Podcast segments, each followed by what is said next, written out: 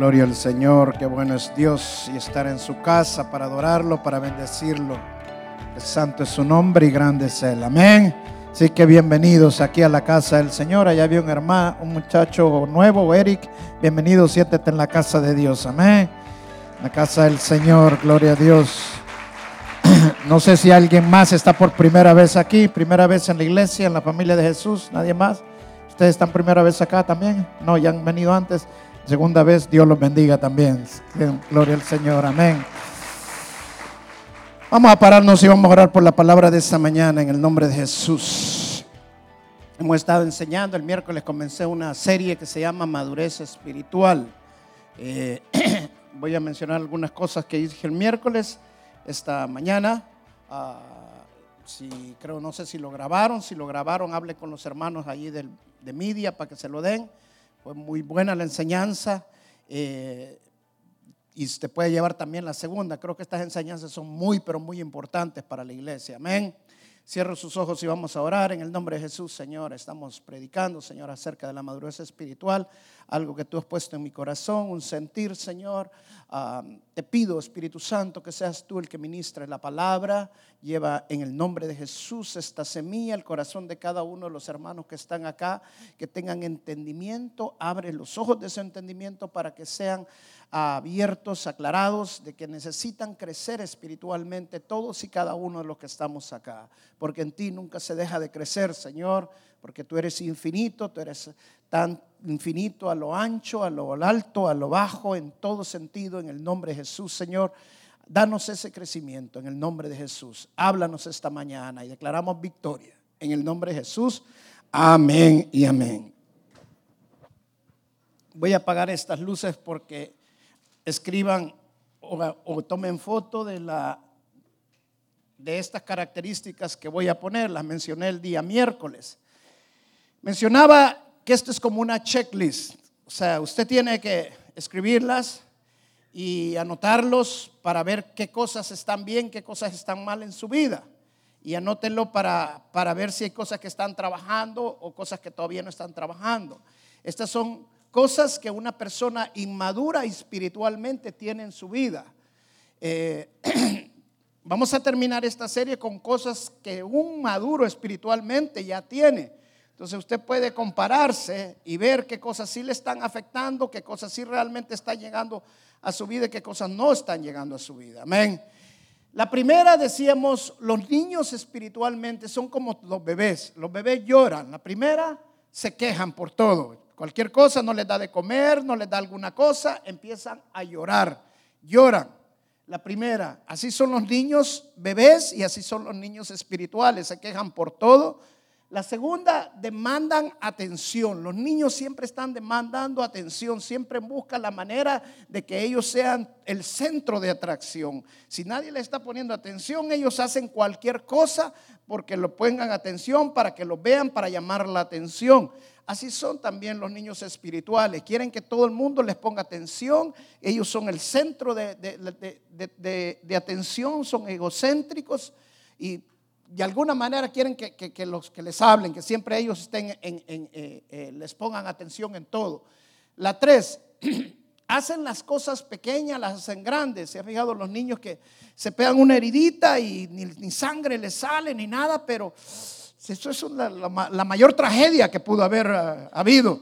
Y así son los, niños espirituales. O sea, cuando les pasa algo, quieren que todo el mundo los atienda como que fueran, wow, es lo máximo. Se ahogan en un vaso de agua. La cuarta son impacientes, o sea, no tienen paciencia. Los niños así son. Los niños cuando quieren algo, lo quieren ya. No mañana empiezan a llorar y ya, y ya, y empiezan a decir, quiero esto, quiero esto, quiero esto, quiero tal juguete y lo piden ya, ya, son impacientes. La impaciencia es no esperar en Dios para que Dios haga. Ser paciente es esperar que Dios haga. Como cuando el joven está esperando una esposa o un esposo los pacientes esperan hasta que Dios les pone ese esposo, los que son maduros espiritualmente.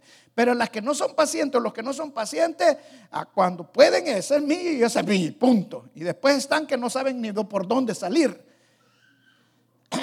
el 5, son celosos. ¿Se ha fijado? Los niños así son, son celosos. No tienen ah, cualquier cosa que ellos vean que quieren, como son egocéntricos, quieren que todo el mundo les ponga atención. Ellos son celosos.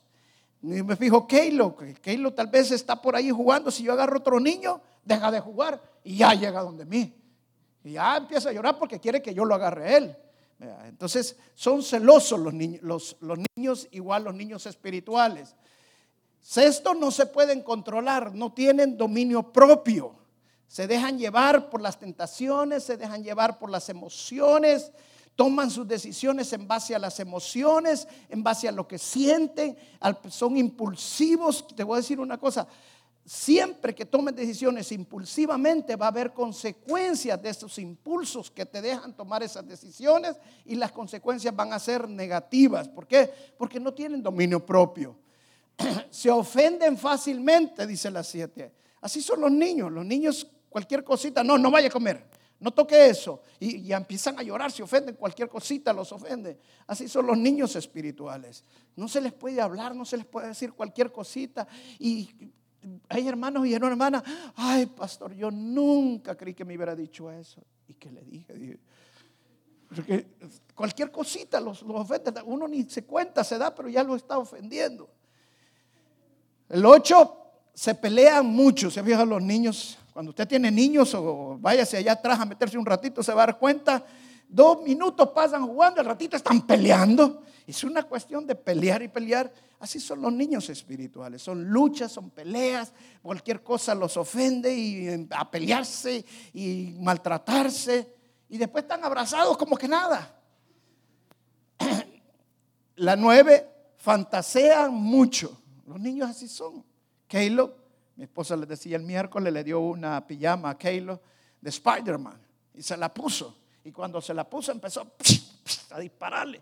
Y ahí se paraba y ya, fíjese. Le decía, Keilo, no, Spider-Man. Keilo, no, Spider-Man. O sea, ya no es Keilo, ahora es Spider-Man. Así son los niños espirituales. O sea, dice la palabra que no pensemos de nosotros más de nuestra medida de fe. O sea que Dios nos da, nos hace un llamado y debemos de ser humildes con ese llamado, creerlo ese llamado, pero ser humildes con mansedumbre para creer de acuerdo a la medida de fe que Dios nos da. Pero hay hermanos que espiritualmente están bien niños que ya se creen más que el pastor, que este aquí, el pastor no sabe nada. Luego, el 10 no tienen compromiso. Así son los niños, o sea, eh, son irresponsables. Dele un billete de 100 a su niño y se va a dar cuenta. Usted le da un billete de 100 y cuando siente ya se perdió. No sabe dónde está. Sí son los, niños espirituales. Nunca tienen compromiso. No dicen, ah, hoy voy a servir, hoy, hoy sí, hoy sí, pastor, hoy voy a servir, yo voy a estar ahí. Ni llegan. Y si llegaron, llegaron una vez y no volvieron a llegar. La, la 11, padecen de persecución. Yo les ponía el ejemplo de esto a los hermanos. Una hermana, por ejemplo, viene todo el día, todo el tiempo viene de vestido. Un día se le ocurrió venir de pantalones. Cuando sale del líder, todo el mundo habló de mí. Todo el mundo estaba pendiente. Mire, ¿se da cuenta cómo me criticaron? Nadie habló de ella, pero está. Porque padecen de persecución, que todo el mundo está pendiente. Todo es para ellos. Yo, yo, y es que. Así son los niños. La, última, la doce, son de doble ánimo. O sea, son inconstantes. Nunca terminan nada. Todo lo que comienza no lo pueden terminar y la palabra de Dios dice que nosotros debemos de ser perseverantes. O sea, una de las características de una persona madura espiritualmente, se lo vamos a ver al final, es que somos perseverantes, somos maduros. Cuando comenzamos algo, perseveramos hasta que lo terminamos. Amén. Aunque sea difícil, aunque esté duro, aunque las cosas sean dificilísimas, hasta que lo terminamos, somos constantes. Donde Dios nos llevó, ahí nos quedamos. Por eso es el problema de muchas iglesias. Todas las iglesias tienen niños espirituales, todas. Y una más que otra, y la mayoría estamos tan llenas de niños espirituales. ¿Por qué? Porque no, no, no, no, no son constantes, no son firmes, son de doble ánimo. Pero ese es el trabajo del pastor. El pastor es enseñar la palabra para que vayan creciendo, para que haya cambio en sus vidas. Venir a la iglesia no es una emoción, venir a la iglesia no es venir a qué voy a, qué voy a recibir. Venir a la iglesia es para cambiar nuestra vida, para que haya un cambio de carácter en nosotros. Amén. Esta mañana quiero tocar un pasaje en la escritura, que es la parábola del sembrador en Marcos capítulo 4. Marcos capítulo 4, no lo voy a leer todo por razones de tiempo, pero lo voy a señalar que es la parábola del sembrador. Dice la escritura que el sembrador salió a regar la semilla. Unas semillas cayeron a la orilla del camino y vinieron las aves y se las comieron. Otras semillas dice que cayeron entre las piedras y como no tenían suficiente raíz, se ahogaron y se murieron. Otras, otras semillas cayeron entre los espinos y, los espinos la ahogaron, que eran los, son los afanes de la vida, el deseo de estar prosperando. Entonces terminaron también ahogándose. Y las últimas semillas cayeron en la tierra buena, en buena tierra, dice la palabra. Y producieron frutos al 30, al 60 y al 100%. Amén. Entonces el Señor enseñó esta parábola, pero en medio de la parábola, en el versículo 13 de Marcos, dice algo, pero muy, muy revelador. Dice en el versículo 3, Marcos capítulo 4, verso 13, y les dijo, no sabéis esta parábola. ¿Cómo pues entenderéis todas las parábolas? Otra versión dice, si no entendés esta parábola, no podés entender todas las demás parábolas. Eso significa que esta parábola es la más importante de todas las parábolas. ¿Y por qué el Señor mencionó que teníamos que entender esta parábola? La razón es que necesitamos entender esta parábola es porque la parábola era la de la semilla. Y la semilla es crecimiento. El llamado de la iglesia, además de evangelizar, el llamado bíblico claro de la iglesia es hacer discípulos. Porque el, el discipular es el que va a traer crecimiento para los hermanos. Billy Graham dijo estas palabras es uno de los ministerios más grandes mundialmente de evangelismo que existe, y dijo estas palabras, que el más del 80% de personas que se convierten no son cristianos, no son verdaderamente convertidos. ¿Por qué? Porque nunca crecieron en el Evangelio. Escucharon la palabra, pero el enemigo robó esa palabra, la palabra se ahoga, la palabra los termina saliendo de sus vidas. Entonces es importante que entendamos que necesitamos entender esta parábola, necesitamos entender qué es lo que el Señor habla acerca de la semilla para que nosotros también podamos crecer espiritualmente. Y mire lo que dice el verso 14 de ahí mismo, de Marcos capítulo 4, verso 14, dice, el sembrador es el que siembra la palabra. ¿Y quién es el sembrador? El predicador.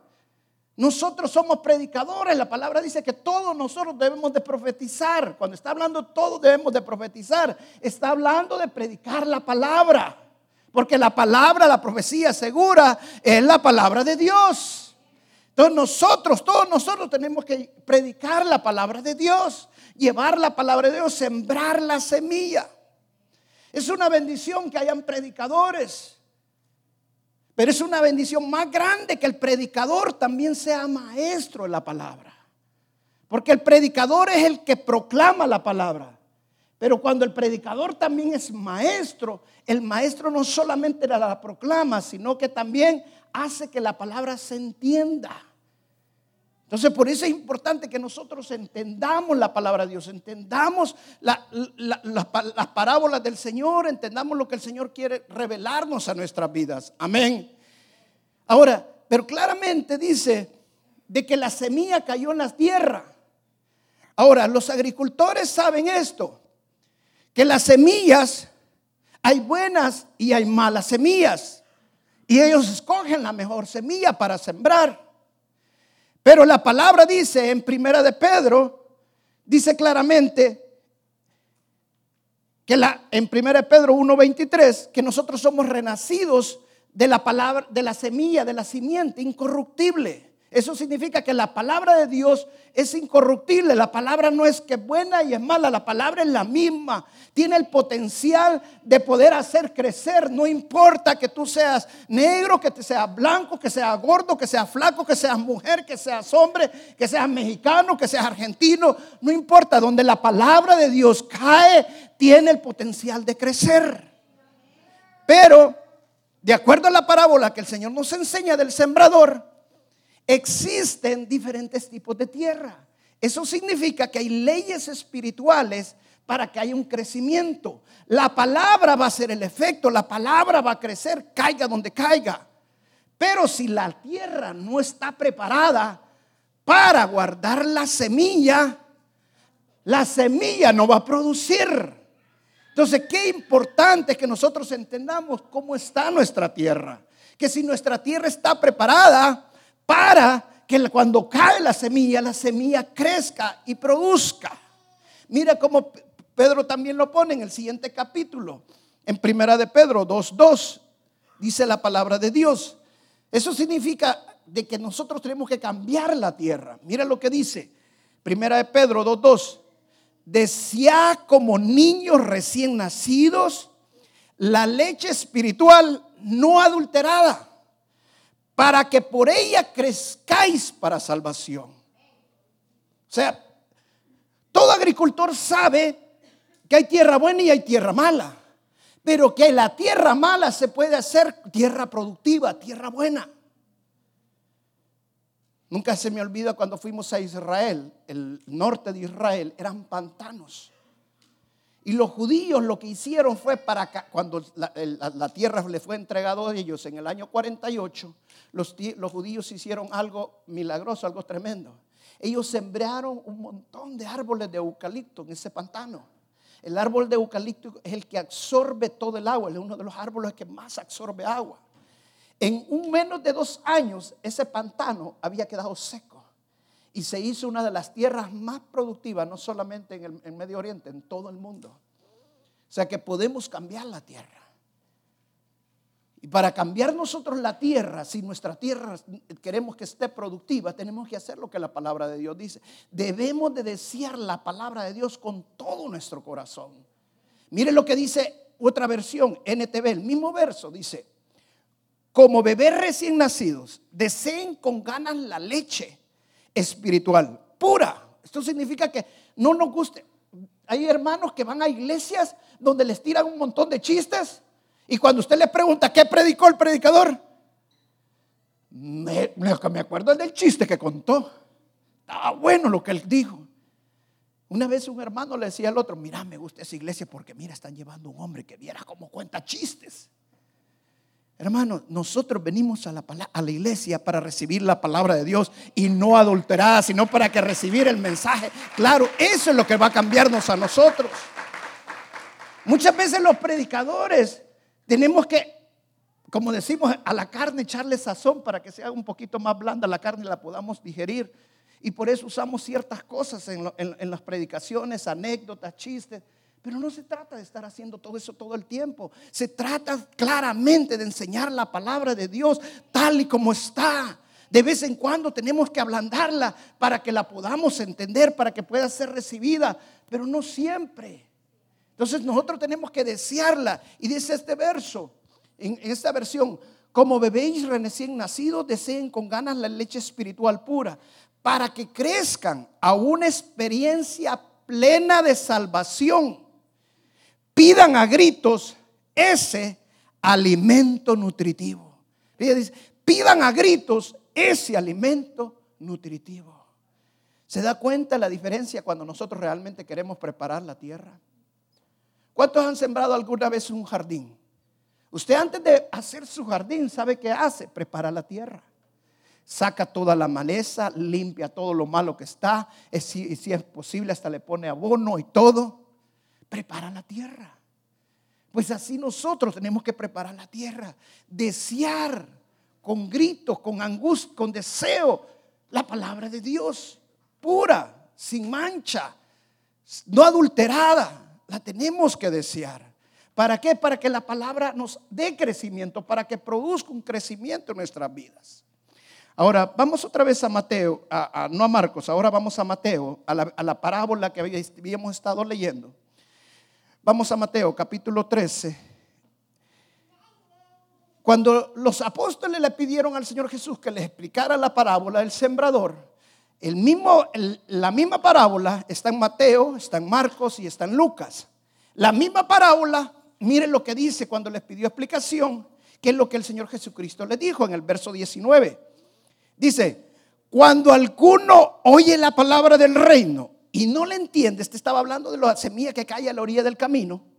Dice, cuando alguno oye la palabra del reino y no le entiende, viene el malo, que son las aves del cielo y se roban la semilla. Viene el malo, arrebata lo que fue sembrado en su corazón. Este es el que fue sembrado junto al camino. Ahora, compárelo con la tierra buena, con la tierra productiva. Vamos hasta el verso 23. Dice, mas el que fue sembrado en buena tierra, este es el que oye y el que entiende la palabra y da fruto y produce a ciento, a sesenta y a treinta por uno. ¿Cuál fue la diferencia en la que fue sembrada a la orilla del camino y la que fue sembrada en tierra buena? La diferencia fue que la que fue sembrada en tierra mala es porque no entendieron la palabra. Escucharon la palabra, oyeron la palabra, pero no la entendieron. Pero el que fue sembrado en buena tierra entendió la palabra. Qué importante que nosotros entendamos la palabra, que no solamente se trata de oír, sino también de entender. Sin entendimiento no hay crecimiento, porque sin entendimiento la palabra no es, no es sembrada en nuestro corazón, solo es implantada. Pero la palabra implantada también tiene que producir y para producir tiene que ser sembrada. Es como que usted un surco en la tierra, tira la semilla, pero no la vuelva a cubrir para que crezca. El agua va a venir y se la va a llevar. Entonces la palabra tiene que ser guardada, tiene que ser recibida. ¿Cómo podemos nosotros entender la palabra de Dios? Vamos a primera, perdón, a Santiago capítulo 12, capítulo 1. Santiago capítulo 1. ¿Cómo entendemos la palabra de Dios? ¿Están conmigo? Dice la palabra de Dios. Por lo cual, desechando toda inmundicia y abundancia de malicia, recibí con mansedumbre la palabra implantada, la cual puede salvar vuestras almas la palabra alma aquí en griego significa es psique, que es nuestra mente y nuestras emociones. En otras palabras, lo que está diciendo que cuando recibimos la palabra, nosotros vamos a hacer la voluntad de Dios, lo que la palabra dice. Nuestra mente y nuestras emociones van a ser gobernados por la palabra de Dios. Entonces, qué importante es que recibamos la palabra de Dios. Y para recibirla hay que entenderla. Pero para entenderla, lo primero que tenemos que hacer, de acuerdo a este verso, dice claramente, por lo cual desechando toda inmundicia y abundancia de malicia, recibí con mansedumbre la palabra implantada. Recibí con mansedumbre la palabra implantada. Lo primero que tenemos que hacer es desechar toda inmundicia y toda malicia en nuestras vidas. ¿Qué significa esto, hermano? Sin arrepentimiento no hay entendimiento. Usted puede andar la Biblia debajo de su brazo. Puede tener un diccionario bíblico, una concordancia bíblica, aprenderse la Biblia desde Génesis hasta Apocalipsis, pero no entenderla. ¿Por qué? Porque no hay arrepentimiento en su vida. ¿Sabe por qué el diablo no quiere que nosotros entendamos la palabra de Dios?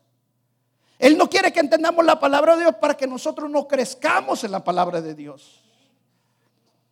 Yo me recuerdo cuando yo empecé, y por eso yo, yo me quedo callado, pero cuando yo empecé el Evangelio, yo pasé dos años casi, hermanos, donde llegaba a la iglesia y solo me sentaba y empezaba a predicar el pastor y me dormía. Dos años casi. Era una iglesia grande, la luz, el sol entraba de este lado, nosotros siempre nos sentábamos a este lado y yo le echaba la culpa al sol. Y media vez me pegaba el sol y empezaba a predicar al pastor y ¡funca! Y hasta lentes llevaba puesto. Un día viene el pastor Roberto, Roberto Bustamante, Y dice, yo allá me sentaba en ese lado. Sáquenme ese que está sentado allá porque está dormido. Vamos, servidor, sáquenlo de aquí. Mire, yo en el momento me desperté, sentía que me caía todo encima, se me subía la sangre, se me bajaba, no hallaba qué hacer. Y veo que los servidores salen, ¿cuál, cuál? Y señalaban a un montón y a mí ya me van a decir a mí. Y no era el de enfrente que estaba. Gloria a Dios que no lo sacaron tampoco, no déjenlo tranquilo, digo. Hermano, fue el último día que me llegué a dormir a la iglesia. Quiero decirte algo. El diablo va a hacer cualquier cosa para que tú no escuches la palabra, para que no la entiendas. Te va a hacer Mire, cuando hay mucha inmundicia, cuando hay pecado en nuestras vidas, es como que tuviéramos lleno de cera los oídos. En una ocasión me tocó ministrar un hombre. Y yo me sentaba con este hombre y yo le decía, ajá, usted viene a la iglesia, él quería que le ayudara así. Entonces viene yo y le, le leí un verso. ¿Usted entiende lo que dice este verso? Es que no escucho lo que me dijo. Le volví a leer el verso. Le dice, ¿usted entiende? ¿Me puede explicar lo que dice el verso? No lo entiendo. ¿Por qué no me lo explica usted? Me dijo. Entonces yo le dije, mire, ¿sabe por qué usted no puede entender? Le dije, porque usted necesita arrepentirse. Hay algo en su vida que no lo está dejando recibir la palabra de Dios. Y empecé a ministrarle, ministrarle hasta que él aceptó y confesó. Después le leí el verso. Y le dije, ¿me lo puede explicar? Sí, pastor, está clarito, me dijo. ¿Por qué? Porque el pecado no nos deja recibir la palabra de Dios, no nos deja entender la palabra. Por eso dice Santiago, deshágase de toda inmundicia. La inmundicia es todo lo perverso que tenemos en nuestras vidas. Cuando nosotros pasamos, pasamos viendo a las mujeres como que tuviéramos una lupa. Cuando pasamos solamente viendo pornografía, cuando pasamos oh, solo en chambres, calumnias, en, pleitos, porque hay perversidad en nuestro corazón. Dije, dejen toda inmundicia y toda malicia, dice. Todo mal pensamiento, todo deseo pecaminoso, déjenlo, suéltenlo. Eso significa que cuando venimos a los pies del Señor nos arrepentimos de nuestros pecados, pero nos tenemos que arrepentir todos los días. Porque todos los días se miente, todos los días se dice algo que no se tuvo que decir, todos los días pensamos algo que no tuvimos que pensar, todos los días, de repente, no, yo ando bien, pastor. Aquel que se arrepienta, dice la palabra que el corazón es engañoso. Tenemos que arrepentirnos continuamente, todos los días, ponerlo al Señor. Y dice el Señor, ah, líbrame de esto. Órele, órele, pide al Señor. La segunda condición que dice este verso, por lo cual desechando toda inmundicia y abundancia de malicia, recibí con mansedumbre la palabra implantada, la cual puede salvar vuestras almas. La primera es arrepentirse, la segunda ¿cuál es? Humildad, hermano. Humildad, mansedumbre, sin un espíritu enseñable. Nosotros escuche bien, ¿cómo es que usted cree que va a aprender si usted no se prepara para aprender? ¿Cómo cree que va a recibir la palabra si usted no se prepara para recibir la palabra? Si usted llega ah, no, una hermana le dije, hermana, ¿qué tal la palabra? La predica está bonita, pero no era para mí, era para otra persona. No hay mansedumbre, no hay humildad. No llegan a recibir la palabra. Muchas veces nosotros, si vamos a ir a una clase, y la clase nos, va a servir en nuestras vidas, nos acostamos temprano, nos preparamos. Si es posible, nos tomamos un café con triple shot, con tres de café. Y si es posible, dos, para no dormirnos, para escuchar, para estar atentos. ¿Por qué? Porque hay humildad en nuestro corazón. Queremos recibirlo. Así tiene que ser la palabra de Dios. Tenemos que tener humildad, mansedumbre para recibir la palabra de Dios. Pero si llegamos con la actitud y ya lo puedo todo, ah, no, sí que el pastor yo no le entiendo lo que predica. es, que ya sé lo que va a decir. Entonces no hay humildad, no vamos a aprender nada. Mire, una ocasión me dijo un hermano, una hermana, perdón, me dijo, ay, no, yo me voy a salir porque el que va a predicar me duerme. Escucha bien, si Dios le habló a un profeta por medio de un burro, Dios va a usar a cualquier predicador para hablarte en tu vida. Dice el apóstol Pablo que escuchemos todo. Gloria a Dios. Que escuchemos todo y desechemos lo malo. O sea, la palabra no dice que recibamos todo, sino que escuchamos y que entendamos lo que sí es bueno y lo que no es bueno. Y lo que no nos sirve, hermanos, solo deséchelo. No contamine su corazón hablando del pastor, hablando del predicador, hablando de fulano, hablando de megano. Solo deséchelo, no me sirve. Pero esto sí me sirvió, me alimenta, me cría, me levanta. Tengamos, vengamos con un espíritu receptivo de recibir. Si usted no se arrepiente, no va a poder crecer. Si usted no viene con un espíritu de mansedumbre, de humildad, a escuchar la palabra de Dios, a buscar la palabra de Dios, no va a poder crecer. La tercera, allí mismo en Santiago, el siguiente verso, dice el verso 22, pero sé hacedores de la palabra y no tan solamente oidores, engañándoos a vosotros mismos. sé hacedores de la palabra, no solamente oidores. Por eso yo decía lo que Billy Graham decía. En más del 80 personas, de por ciento de personas que se han convertido en las campañas, en todo, todavía no son cristianos verdaderamente. ¿Cómo conozco yo a un cristiano? Por los frutos. Yo rápidamente sé si una persona es cristiana o no es cristiana. No es porque me diga yo soy cristiano. Se conoce por los frutos, se conoce porque si hay mansedumbre, se conoce porque si hay paciencia, si hay fe, si hay amor por lo que habla, por lo que dice. ¿Por qué? Porque son hacedores de la palabra, no solamente son oidores de la palabra. El problema grande ahora es que muchos se han quedado solamente ser oidores, pero no hacedores de la palabra. Mira, te, voy a, te voy a poner esta anécdota para que me entiendas. Le voy a echar un poquito de sazón a la carne, para que me lo entiendas. Dice que en una ocasión, esto es una anécdota, estaban en un teatro y el manager del teatro llegó donde el artista principal y le llegó a decir, mira, le dijo, fíjate que ha comenzado un fuego en el lado izquierdo del teatro. Yo quiero que vayas al, escenario y le digas a la gente con mucha calma, con mucha sabiduría, así como vos lo haces, que hay un fuego, pero que hay tiempo, que no se preocupen para que salgan uno por uno, porque si salen todos va a ser un desastre. Entonces vino el hombre el artista, entró al escenario y le dice, miren, tenemos tiempo, no se preocupen. Ha comenzado un fuego en el lado izquierdo, pero hay tiempo. Salúdense, párense y salga uno por uno. Y todos, bien. Pensaron que estaba actuando. Volvió el otro hombre y dijo, no me hacen caso. Volvió otra vez. Volvió otra vez al escenario y le dice, escuchen bien, hay un fuego que ha comenzado. Pero hay tiempo, cálmense, no, salgan desesperadamente. Pueden salir, salgan uno por uno. Bien, bravo, decía la Y el hombre ya vio que no le estaban haciendo caso. Y hasta él ya sentía que el fuego estaba aquí encima porque empezó a oler el humo. Y se arrodilló y empezó a llorar y a gritar, salgan que el fuego ya viene, váyanse de aquí, por favor, salgan. Y todo el mundo se paró, bravo, bravo. ¿Sabe? Aquí son muchos cristianos ahora se emocionan con la palabra, esa palabra, wow, qué tremendo. Hoy sí que nos dio el pastor, hoy sí fue. Pero solo son oidores, no son hacedores de la palabra de Dios. La escritura dice, el Señor ya viene. Y por eso nos ha dado la parábola de las diez vírgenes. Por eso claramente dice, si no crecemos no vamos a entender las demás parábolas. Si el Señor ya viene, tenemos que tener el aceite, tenemos que haber cambios en nuestras vidas.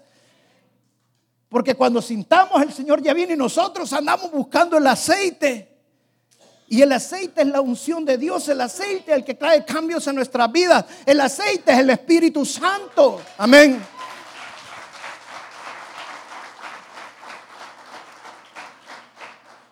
La primera es arrepentimiento para poder entender la palabra de Dios. Humildad. La segunda, la tercera, hermanos, ser también hacedores, tener un espíritu de acción, no solamente ser oidores, sino que también actuar de acuerdo a la palabra de Dios. Un hermano me decía una ocasión, pastor, ¿yo cómo puedo hacer si tengo, yo me pongo violento, me dijo. Yo me violento, cualquier cosa me violenta y me pone violento. Hermano, ¿sabes qué pasa? Y me lo dijo un, un coronel, me lo dijo en El Salvador. ¿Sabes qué pasa, hermano? Le dijo, que no has madurado espiritualmente. Pueden ser muchas veces espíritu, pero la palabra dice, conoceréis la verdad y la verdad os hará libre. Muchos conocen la verdad, pero no la aplican a sus vidas.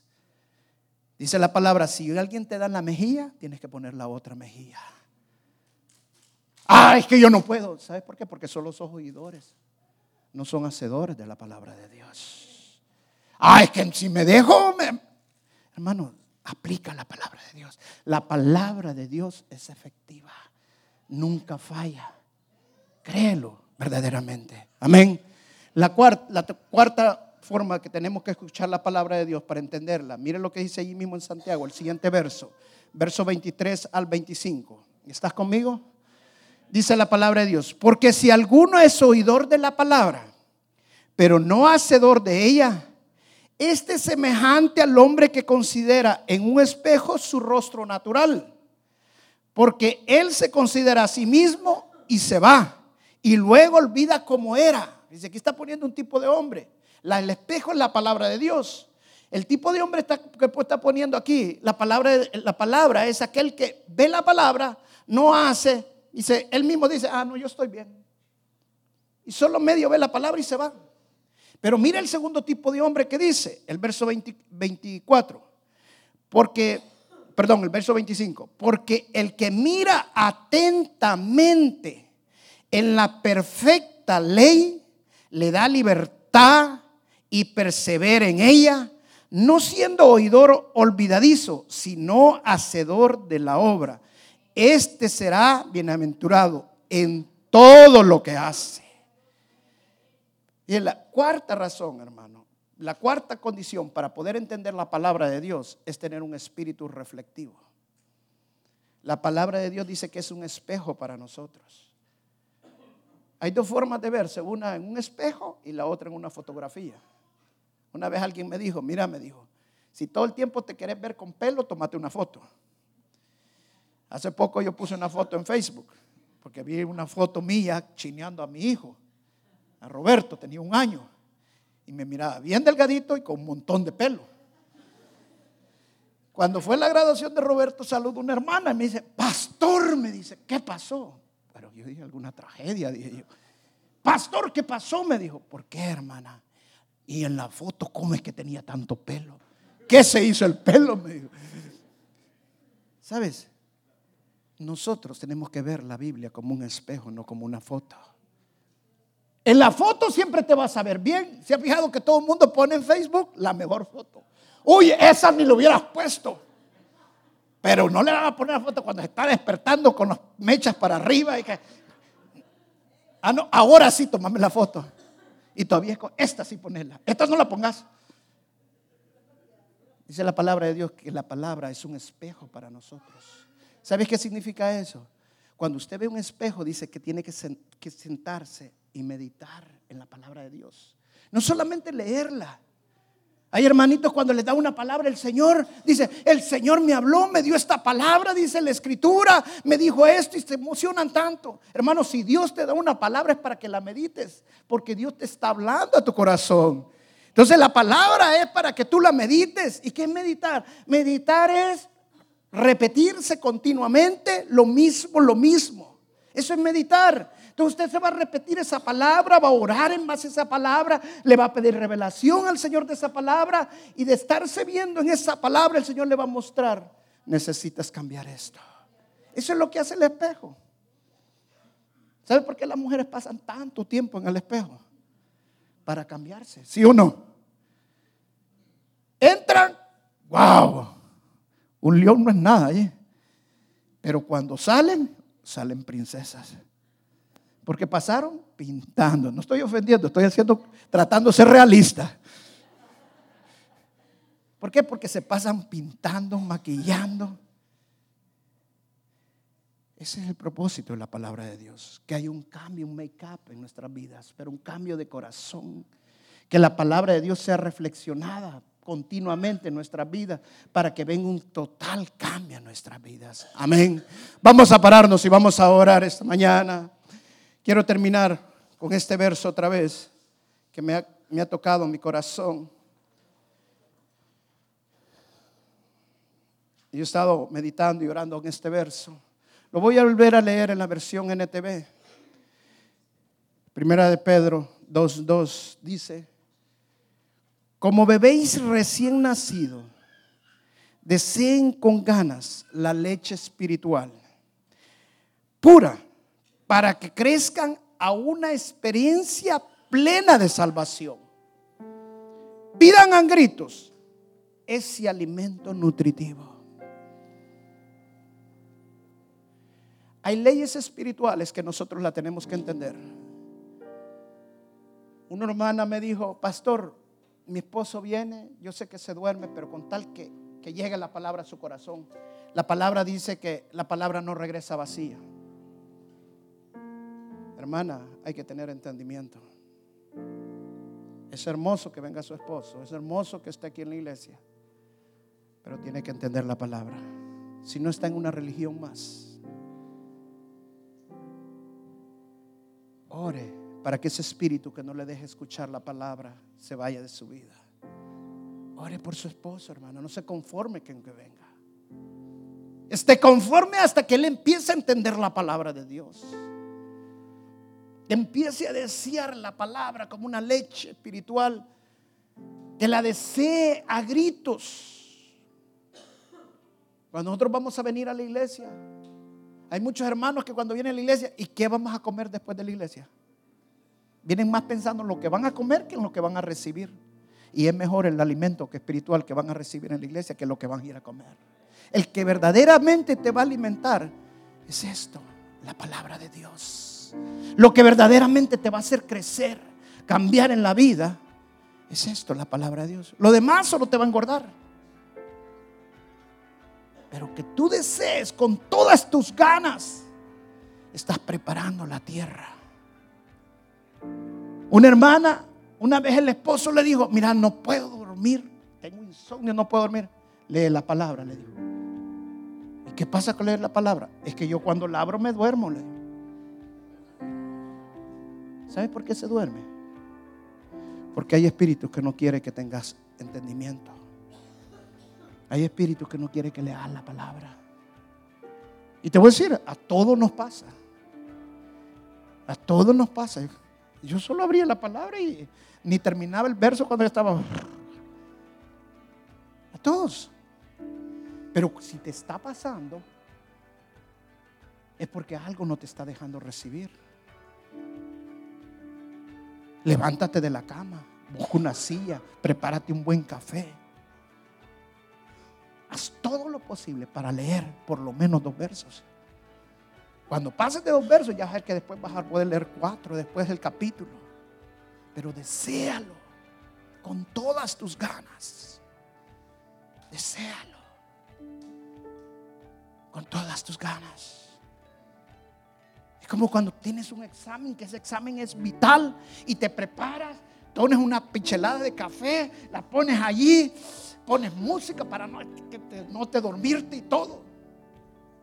Y hasta pones a alguien que te esté apoyando para que... Así es la palabra. Tienes que, que poner todo tu deseo, todo, para recibir en tu corazón, para recibirlo. Si tú te acostumbras solo de venir a domingo a domingo a la iglesia, y no es un regaño, es una exhortación. Yo te voy a decir una cosa, no vas a pasar de niño. Te estás acostumbrando a solo la lechita necesitas involucrarte más. Necesitas meterte. La iglesia tiene muchas ayudas. Ahí está el instituto bíblico. Una de las razones por las cuales abrí el instituto bíblico es para ser discípulos. Están los cultos de los miércoles, está el culto de mujeres, está el culto de los jóvenes. Hay muchas formas de crecer en la, iglesia. Pero busca, desea la palabra de Dios. Hoy hay tantos devocionales mi hijo me decía el otro día, está estudiando para la barra. Estoy haciendo un devocional, me dijo. Ah, de veras, ¿de quién? De una mujer que aplazó la barra. Vaya, dije yo. ¿Y qué tiene emocionante que aplace la barra? No, es que hizo el, devocional en base a la experiencia que ella tuvo de que había aplazado la barra porque fue estresada hacer el examen y no le puso al Señor toda esa carga. hay tantas ayudas, imagínense un devocional para la barra. Hay tantas ayudas para que nosotros podamos crecer y recibir la palabra de Dios. Pero tenemos que desearla, que la palabra llegue a nuestro corazón. Lo único que nos va a dar crecimiento es que, que busquemos ese alimento. Lo único que nos va a dar crecimiento. Cierra tus ojos y vamos a orar. Alaba al Señor. Alábalo esta mañana. Una razón de vivir.